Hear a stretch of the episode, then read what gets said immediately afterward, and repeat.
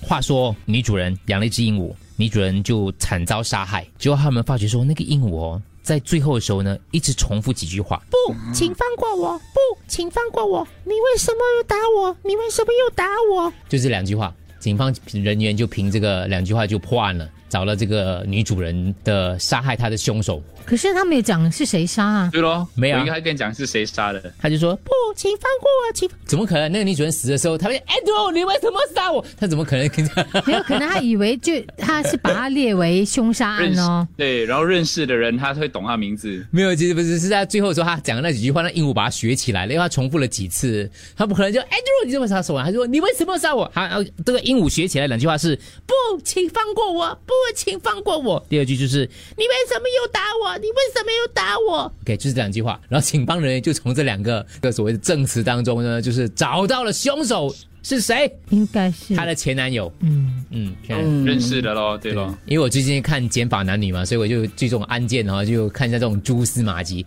就我现在最大的一个争论点是什么呢？现在呢，就看一下到底首席检察官就是检察官会不会叫鹦鹉上法作庭证？对 他的，请问他这样的讲法到底会不会成为这个所谓的公正？这是当地警员都非常关心的一件事情啦，就发生在传阿根廷、第一一证人鹦鹦鹉鹉，可是鹦鹉如果他要学他那种那些会讲话的，他们真的是学的很像的，哦。就嗯，唱歌也好还是什么，他们都学的很像。以前我有一次想过要不要养一只鸟嘞，所以我觉得接下来会不会鹦鹉的销量突然间激增啊？大家就家里希望可以养一只鹦鹉，以防万一。嗯，也有可能，诶，因为我我我周围的朋友都没有那个那个呃有养鸟了嘛，但我有一个朋友，台湾朋友他养鸟了，他说他就有一次我看他，诶，为什么你的肩膀上有一只鸟的，很像很像蔡康永这样的，他说是鸟之后，他就会在他家里的一个角落那个有一个巢给他给他住，然后他回到家的时候，那个鸟会飞到门口，飞到他肩膀上面的。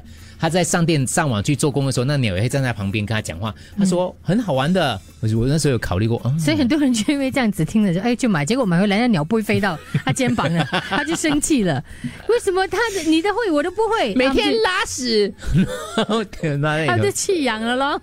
就很多人就看我们的狗也是一样，哇，你狗好听话，好乖哦，会服从命令哎。然后自己买回家自己不教，然后啊，为什么我狗跟你的狗不一样？也不一定，我们也是有理智的，所以我没有养。我虽然听他这样讲，这样很向往，可是我觉得那其实是神奇哎的。可以啊，你生日要到了，我们送一只鸟不给你、要哦。不要不要不要不要，thank you thank you，我自己就是鸟了。嗯，我自己有我我因为小小鸟。不是不是，我说是一只我的名字文红就是江鸟，就是里面有一个鸟在里头的，所以不用不用送我鸟了。对，嗯谢谢你啊，嗯。好。